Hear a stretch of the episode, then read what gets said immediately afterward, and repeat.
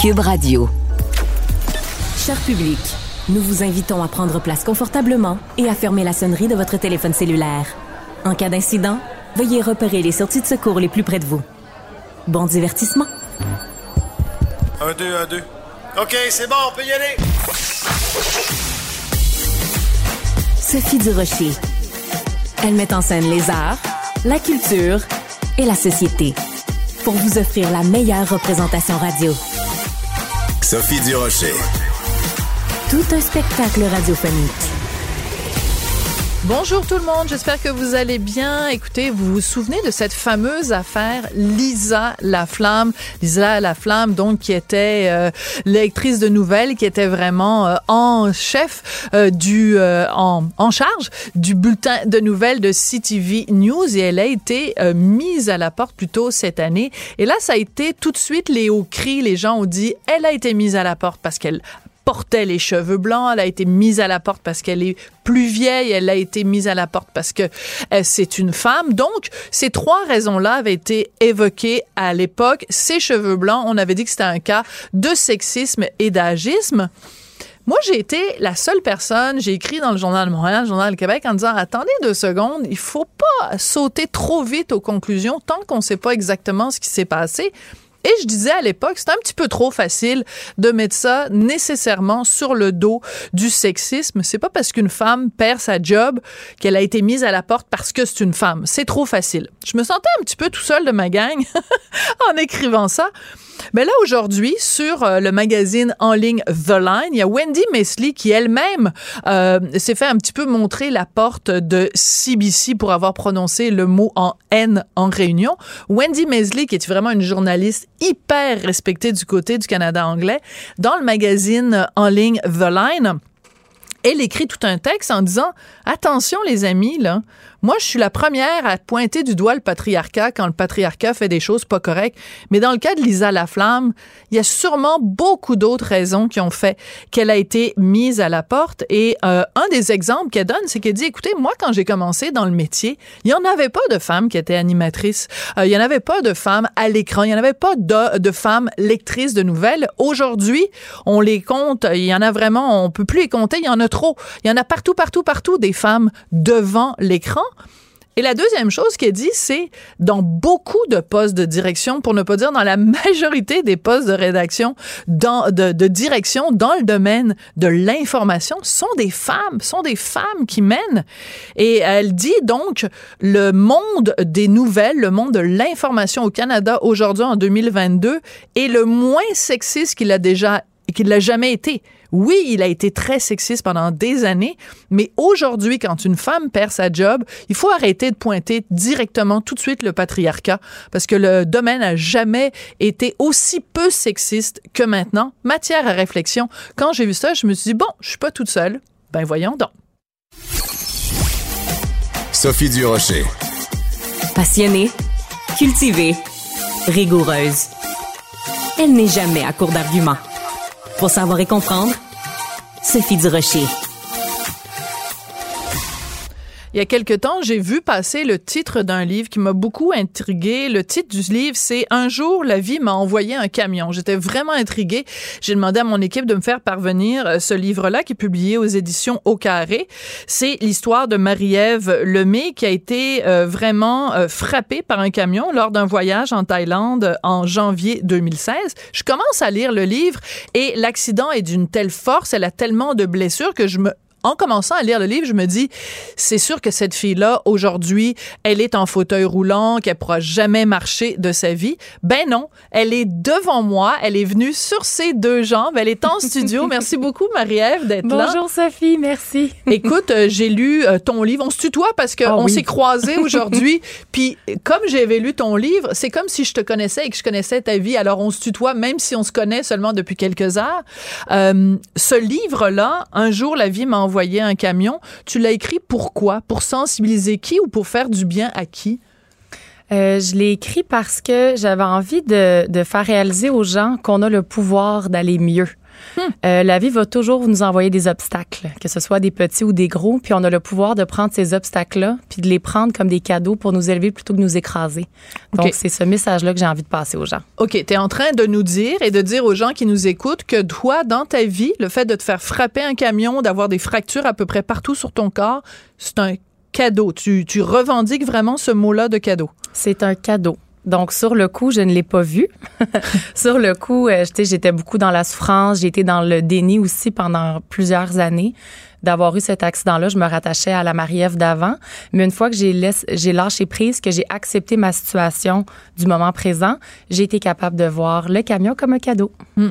Alors, j'ai lu ton livre de bord en bord et euh, c'est vrai qu'il y a quand même eu des moments beaucoup plus difficiles. À un moment donné, après plusieurs chirurgies, de la physio, etc., etc., tu as eu tout un passage à vide où tu t'es éparpillé. Euh, tu consommé euh, de l'alcool, des drogues, euh, tu as consommé des hommes aussi. Euh, si tu pouvais parler à la Marie-Ève de cette époque-là, qui essayait en fait d'anesthésier la douleur, tu lui dirais quoi? Je lui dirais que je comprends pourquoi elle fait ça, puis qu'elle n'a pas à avoir honte de le faire. Euh, quand on vit des situations difficiles comme ça, on se rattache à ce qu'on peut. puis à ce moment-là, ben la Marie-Ève de, de, cette époque-là s'est rattachée à l'alcool, aux drogues, euh, parce que c'était la seule façon de se rattacher à la Marie-Ève d'avant, puis de garder un petit brin d'espoir que ça pouvait être correct. Donc, je lui dirais, accepte que pour le moment, c'est ainsi, puis ne te sens pas coupable, ni ni pas honte de, de faire ça. Ouais, il y a dans ton livre beaucoup de détails concrets, tu nous épargnes rien, tu nous décris vraiment toutes les blessures que tu as eues, toutes les chirurgies.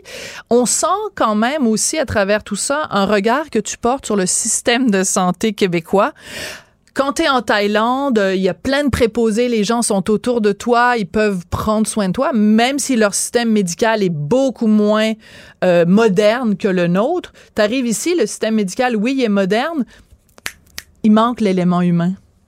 Ben définitivement, puis ça enlève rien à tous les préposés infirmiers extraordinaires qui ont pris soin de moi, mais il manque de personnel.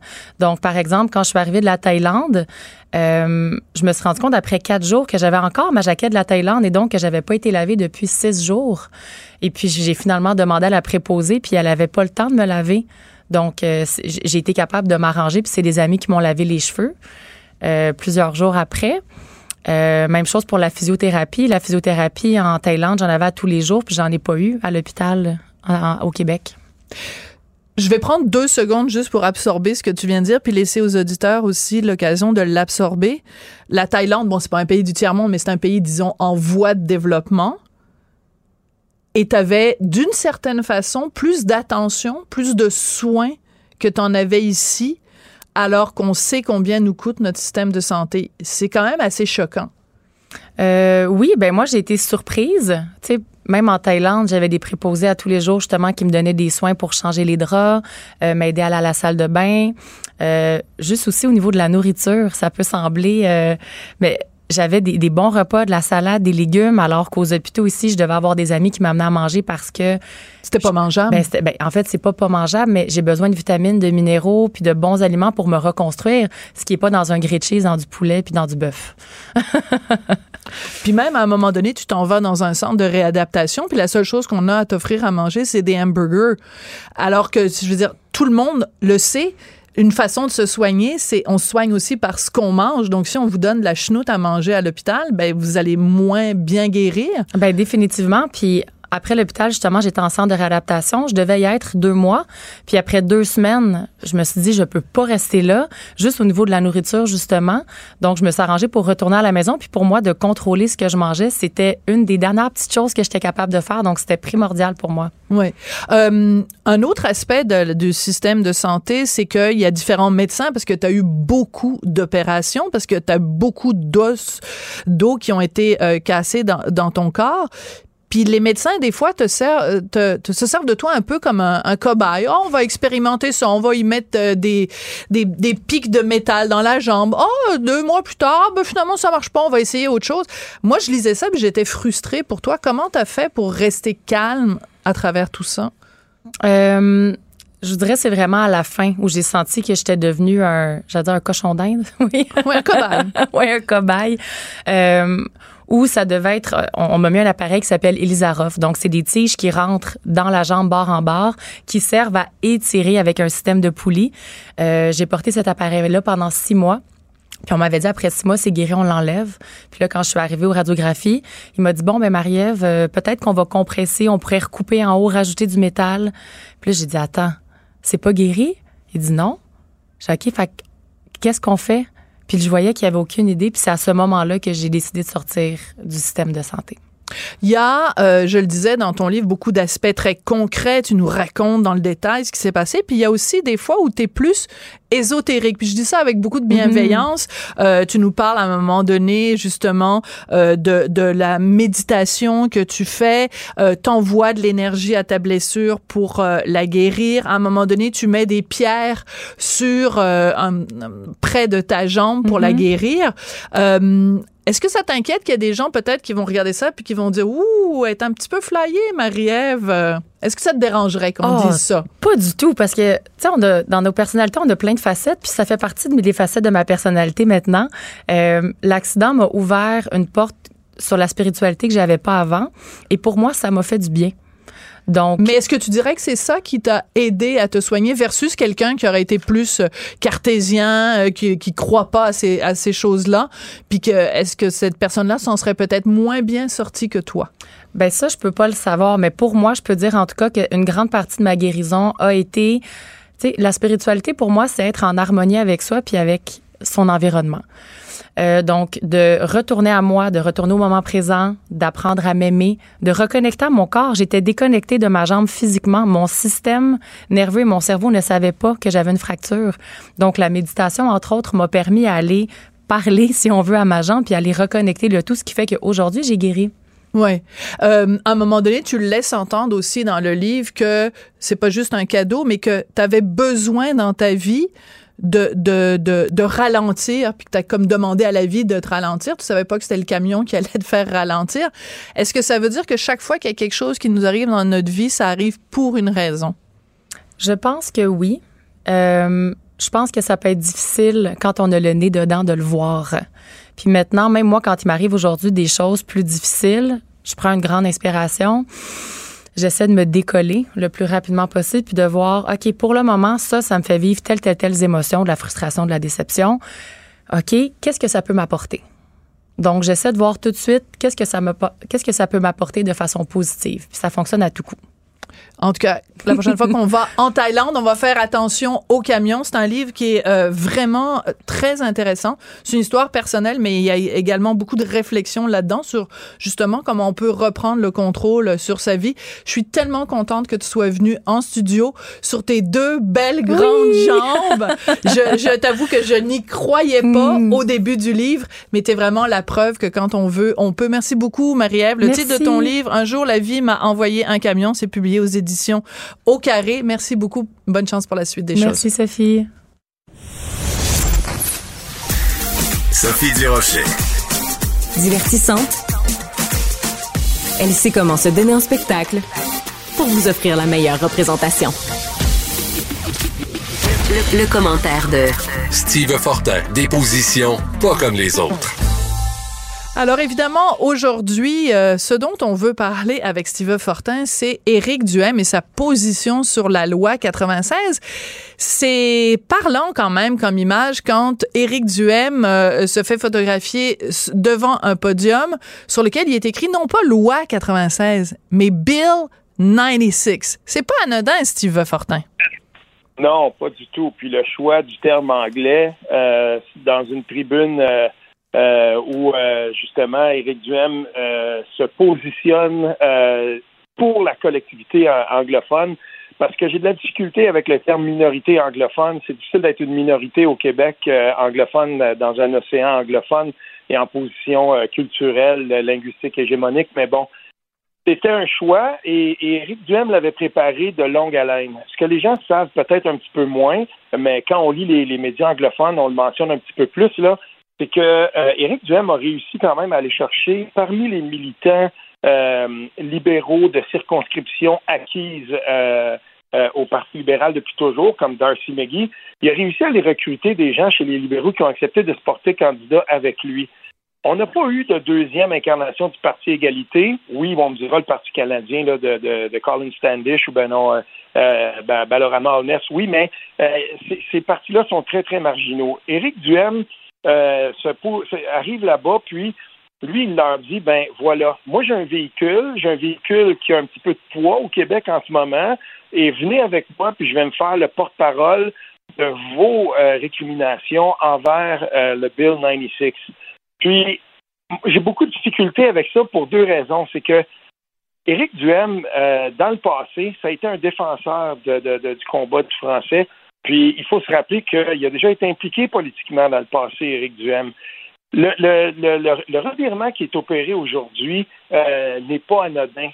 Et il se positionne euh, carrément dans l'esprit des droits individuels qui est inhérent au multiculturalisme et, on le voit, là, pour lui, ça, c'est un, c'est un placement qui pourrait être payant. Parce que de toute façon. J'aime l'image du placement. C'est un investissement qu'il fait maintenant parce qu'il sait que ça va être payant à long terme. Il a, il a, su, il a su où placer ses REER euh, politiques.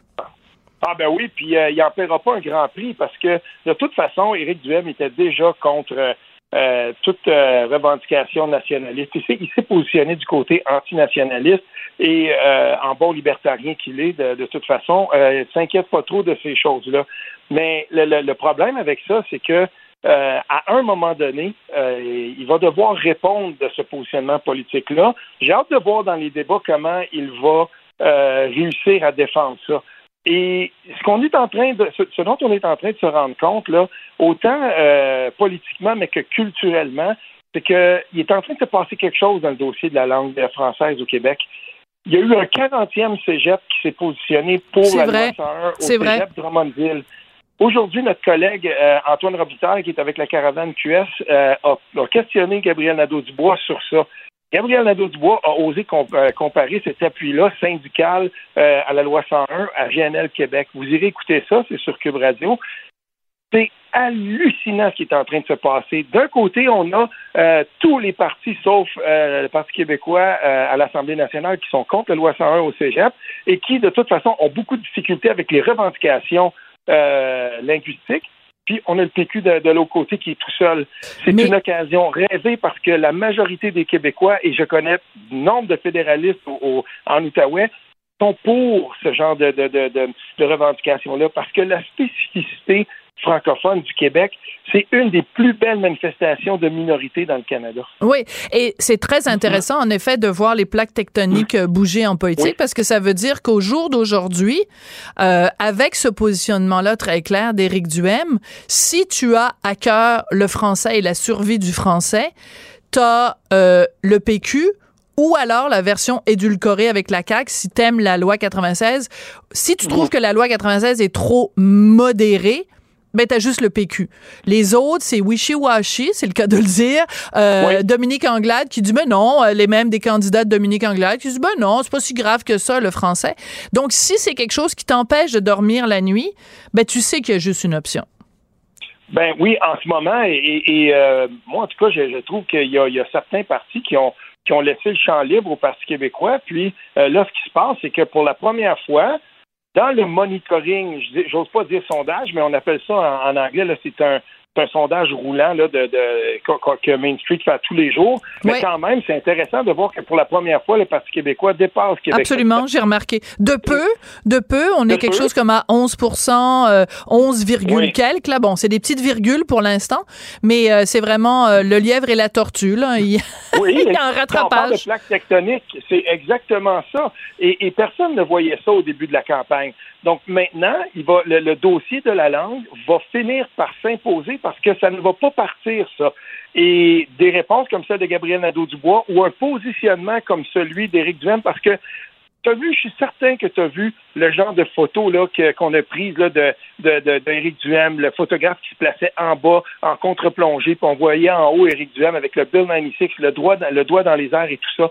Ce genre de positionnement-là, lui, il s'est présenté à l'estrade, mais les images qu'on va garder de ça, il y a quelque chose là-dedans qui frappe les esprits. Et je suis certain qu'il y a des gens qui, euh, et, qui sont des, des, euh, des, des, des, supporters, des fans d'Éric Duhem. Euh, il y en a peut-être là-dedans qui, à un moment donné, vont dire, oui, mais là, tu sais, quand même, c'est quelque chose.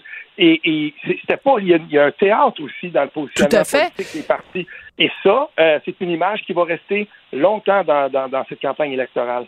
Écoute, euh, juste anecdote pour anecdote. Euh, ce matin, euh, je suis chez moi, ça sonne, ça sonne à la porte, c'est un livreur. Delivery.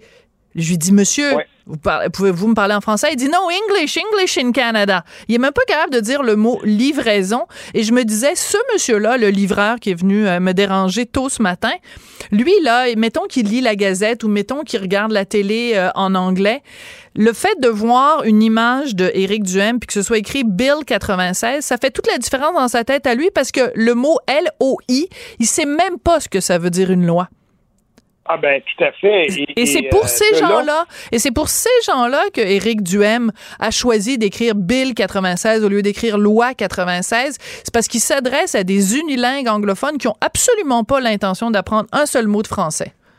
J'irais même un petit peu plus loin, Sophie. Il a écrit Bill 96 ou Bill 96 parce qu'il savait très bien aussi que des libéraux le verraient. Il savait que des mm. gens le verraient ça et euh, c'est une façon pour lui de dire ben euh, attention là il y a déjà Québec solidaire qui chasse sur les terres des libéraux à Montréal euh, dans l'angle diversitaire, mais là maintenant, il y a, tout à coup, il y a Éric Duhem qui lui fait, fait encore plus fort. Et ça, là, c'est pas sans rappeler euh, ce qui s'est passé dans la, campagne euh, fédérale de 2015 quand Justin Trudeau avait vu Jack Layton qui se positionnait trop, euh, excuse-moi, Thomas Mulcair qui, se positionnait trop vers le centre, puis il l'a débordé. Là, maintenant, il n'y a, a, plus comme d'acquis politique euh, au, Québec, puis on voit un parti comme celui d'Éric Duhem qui dit, ben savez-vous quoi, moi, je ne perds absolument rien à aller à Montréal, dans Darcy McGee, de recruter une, militante libérale, de la faire ma candidate, puis aller là-bas, puis dire, ben savez-vous quoi, vous, on vous prend pour acquis chez les libéraux, ben maintenant, vous avez une autre voie c'est génial quand on y pense.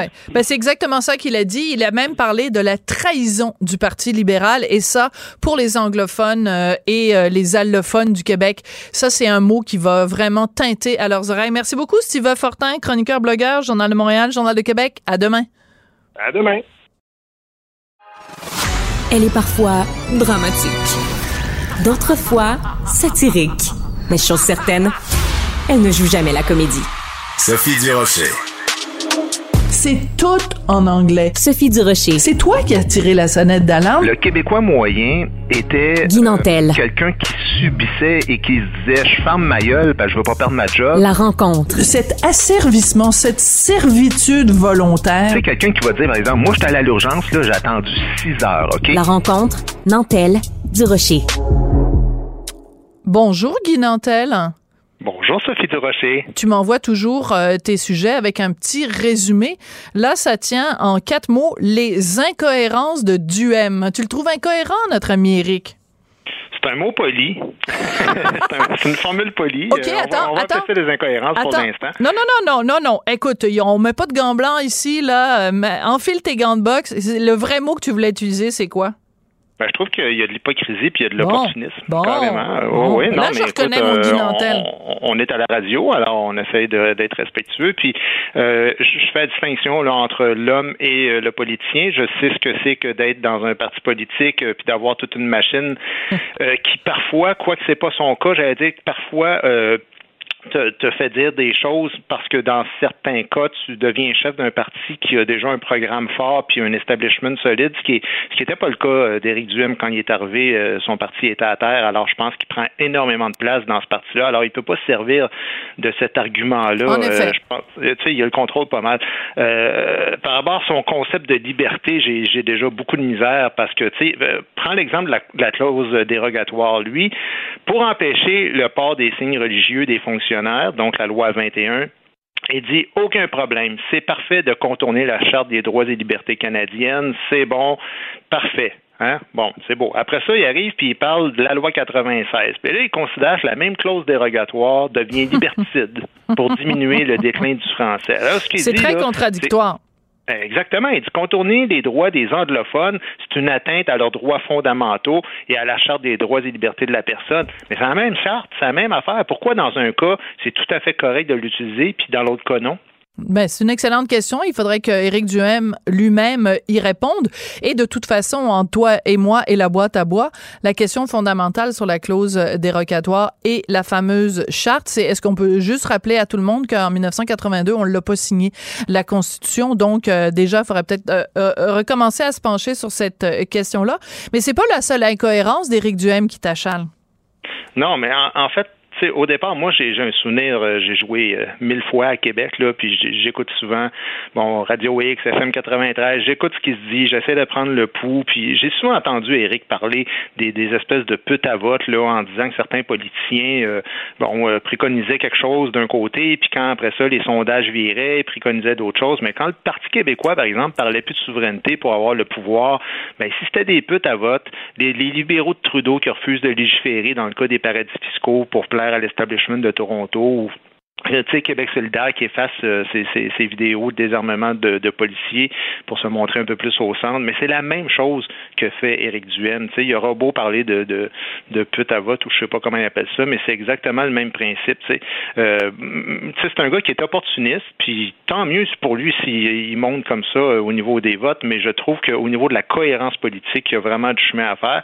Euh, c'est un, un, gars qui aime beaucoup utiliser la pensée magique pour régler des problèmes. Qui, Explique. Explique vont se régler par eux-mêmes, selon lui, là, tu sais. Oui, mais comme quoi? Donne-moi un exemple, par exemple. OK. Il s'oppose à ce que le Québec se donne des cibles de réduction en GES. Lui, il est contre ça. Il dit on ne se mettra pas de cibles de réduction en GES. Je suis, je suis totalement contre ça. Ça n'a aucun sens parce que il va y avoir des technologies miracles éventuellement qui vont apparaître. Ah, c'est comme absolument, c'est dérisoire de, de, lire ça. Tu te dis, ben voyons donc, écoute donc là. Puis en plus de ça, il parle des voitures électriques, il parle du, du bilan qui va de mieux en mieux. Excuse-moi, mais Éric Duhem qui font des espoirs dans les voitures électriques, puis la technologie de demain, mon œil. Éric Duhem est en faveur de l'exploitation du pétrole. Ben oui. il est en, il est en faveur de, du, du, projet de GNL. Mais moi, c'est correct, là, tu as le droit de défendre les politiques que tu veux, mais tout ce que je dis, là, c'est, dis la vérité, Eric. dis la vérité, dis qui tu es, puis dis, moi, je suis pour ça, là, augmenter les GES. C'est pas que je compte le, la réduction des GES. Je suis pour l'augmentation. C'est ça qu'il doit dire. Parce que c'est exactement ça qu'il préconise. Tu sais, je comme l'opportunisme, là, c'est ce qu'on disait tantôt, le déclin du français dans la région métropolitaine, lui, ce qu'il dit, là, ça va se régler miraculeusement si on est gentil avec les anglophones, puis si on les voit comme des alliés. Ben, excuse-moi là. C'est pas comme ça. ben oui, on le saurait, ça ferait ça ferait depuis 1976 euh, qu'on le saurait. Si c'est aussi simple que ça. Ben Sophie, on le saurait depuis combien? Tu sais, je vais pas remonter aux patriotes puis au rapport de Ram là, mais même pas à la crise d'octobre, mais on a eu une pluie de trahison où on, a tendu la main puis on a essayé les francophones là. Je veux dire la nuit des longs couteaux en 81, Mitch 90, euh, Charles Le Tente deux ans plus tard, la tricherie au référendum en 95, euh, suivi avec la loi de la clarté référendaire après ça où euh, c'est le Canada qui décide qui va choisir de la question mm. qui va être posée dans un prochain référendum. Le scandale des commandites qui a tout fait, qui a investi un tiers de milliards finalement pour tuer le mouvement euh, souverainiste puis nationaliste au Québec la contestation systématique de tout ce qui est identitaire, la loi 101, la loi 21, la loi 96, ça fait traiter de raciste, de xénophobe des dizaines de reprises. Désolé, maintenant, écoute, le système colonial nous a montré à mille et une reprises qu'on n'a jamais été des alliés des francophones pour les anglophones. Alors moi, je veux bien euh, tendre l'autre joue, là, mais à un moment donné, euh, commence à manquer de joue, tu sais. Hey, euh, ton discours est tellement enflammé, j'ai quasiment l'impression que tu vas quitter mon émission de radio et tu vas retourner en politique, Guy. Ben, il y a un chef au PQ en ce moment. Là. Qu'est-ce que tu de me faire dire, Sophie? non, mais je trouve que tu es un, tribun extrêmement enflammé pour euh, cette cause-là. Je fais juste le, noter euh, et, et, je trouve que ça fait du bien d'entendre ça dans le, dans, le, dans le discours public des gens qui parlent avec autant d'enthousiasme de, la question nationale, des questions identitaires et qui, et évidemment, ben, chaque fois qu'on utilise l'expression identitaire, on se fait dire c'est très vilain d'être identitaire mais quand tu es dans le fin fond du Zimbabwe, c'est formidable l'identité, mais quand tu es euh, au coin de Sainte-Catherine et, euh, et Peel, c'est très vilain d'être identitaire. Mais bon, ah, ben, ça, c'est toujours le fameux paradoxe de tu sais, moi, ça me ferait quand euh, on se fait dire que tout ce qui est identitaire, c'est raciste. Tu dis, ben oui, certain. Mais va dire, va dire aux Autochtones qui sont racistes parce qu'eux autres, ils veulent défendre leur culture ou leur langue. Va dire ça aux immigrants qui veulent transporter avec eux une partie de leur culture légitimement. On va dire ça à n'importe quel pays du monde. tous les pays du monde sont basés plus loin. identitaire. C'est absolument absurde d'entendre ça. On dirait que c'est permis pour 200 États, sauf pour le Québec puis pourtant, on a une Assemblée nationale, on est, on est un peuple. Il y a au-dessus de 70% des gens dans les sondages qui se définissent d'abord comme Québécois avant d'être Canadiens. Tu sais. Oui, mais même, je te dirais, euh, on n'a jamais autant parlé d'identité de façon positive quand euh, quelqu'un, par exemple, est non-binaire, quand quelqu'un est transgenre, quand quelqu'un est agent, quand quelqu'un est queer, quand quelqu'un... Et à tel point, justement, que même récemment, le gouvernement canadien a décidé de changer sa nomenclature. Tu sais, on dit tout le temps LGBTQI a 2 euh, E plus. Et le gouvernement a dit non, non, non, on va dire deux E parce que deux E, c'est deux esprits, puis c'est les Autochtones, puis on va reconnaître d'abord et avant tout les Autochtones. Donc, tout ce qui est ces identités-là, les identités de genre, ça, c'est formidable. Euh, mais quand c'est une question d'identité euh, euh, national, tout d'un coup, c'est euh, c'est pas bien. Donc, il y a vraiment un deux poids, deux mesures. même l'identité religieuse, c'est très à la voilà. mode. Tu as tout à fait raison. Ouais, euh, voilà. Euh, écoute, quand je, je, je, je t'entendais tout à l'heure utiliser l'expression pute à vote, c'est une expression donc qui est beaucoup utilisée peut-être dans certaines radios à Québec, puis c'est correct de, de, de parler de cette façon-là. La seule chose dont on a l'impression quand on voit en effet fait euh, Éric Duhem devant un podium sur lequel est écrit Bill 96, c'est qu'il est un petit peu, euh, je vais essayer de rester respectueux, mais c'est un petit peu euh, du guidounage quand même auprès de la communauté anglophone. Tout à fait. Puis dans le fond, j'ai l'impression qu'il s'en, s'en cache même pas. mais en même temps, comme je dis, moi là, tu peux défendre ce que tu veux. Politiquement, j'ai même pas de problème. Dis-les. Pour toi, le français, c'est pas important. C'est juste ça, moi, que, j'ai de la misère. Dis-le, franchement. Dis, non, moi, ce que je défends, c'est les droits des anglophones. Le Parti conservateur va devenir le, parti protecteur des droits des anglophones. Mais assume-le.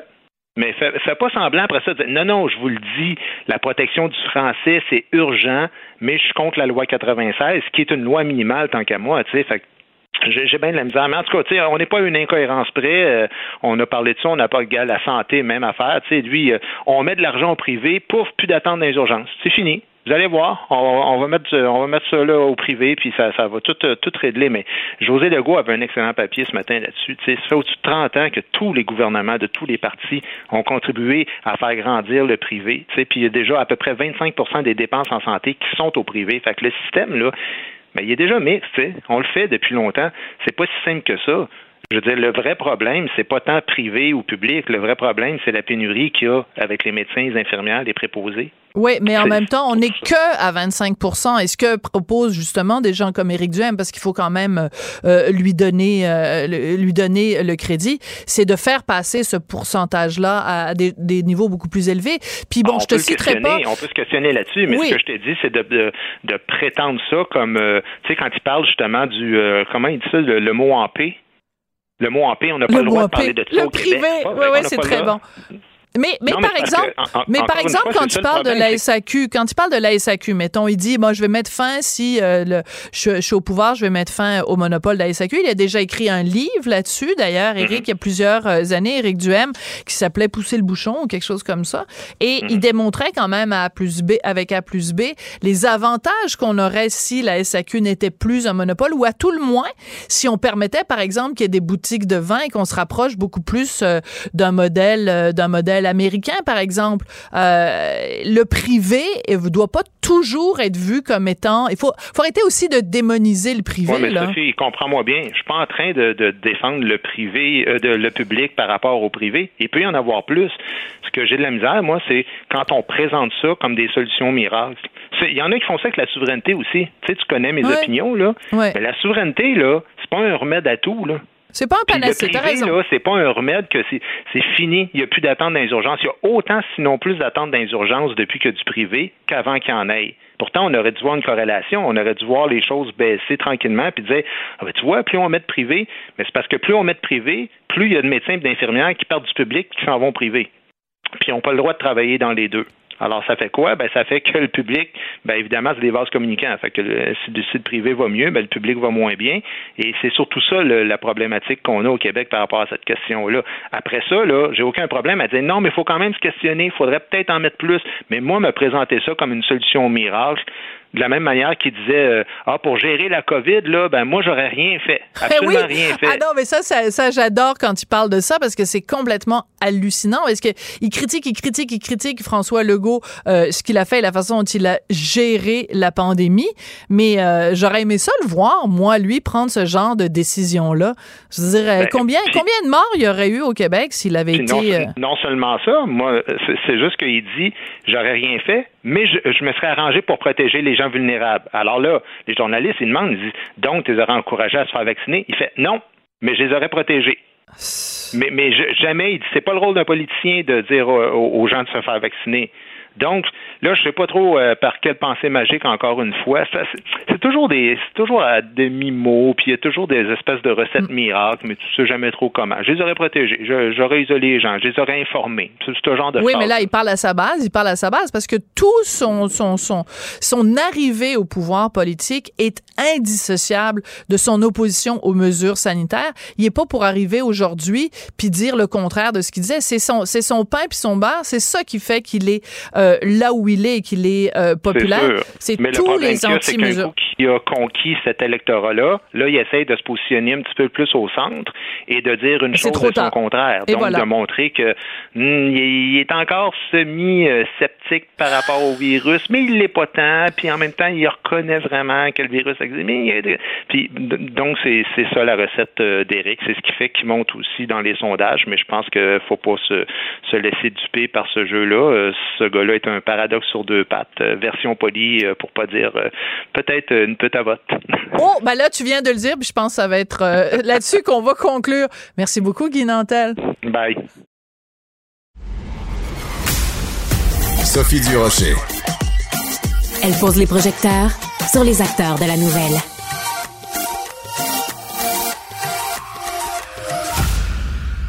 Alors, si vous me suivez régulièrement, vous savez qu'un de mes chevaux de bataille, c'est le fameux deux poids, deux mesures. Pourquoi est-ce qu'on euh, permet ou on est complaisant avec certains agissements quand ce sont des femmes qui les font, ces agissements-là, et qu'on est très sévère quand les mêmes agissements sont le fait des hommes?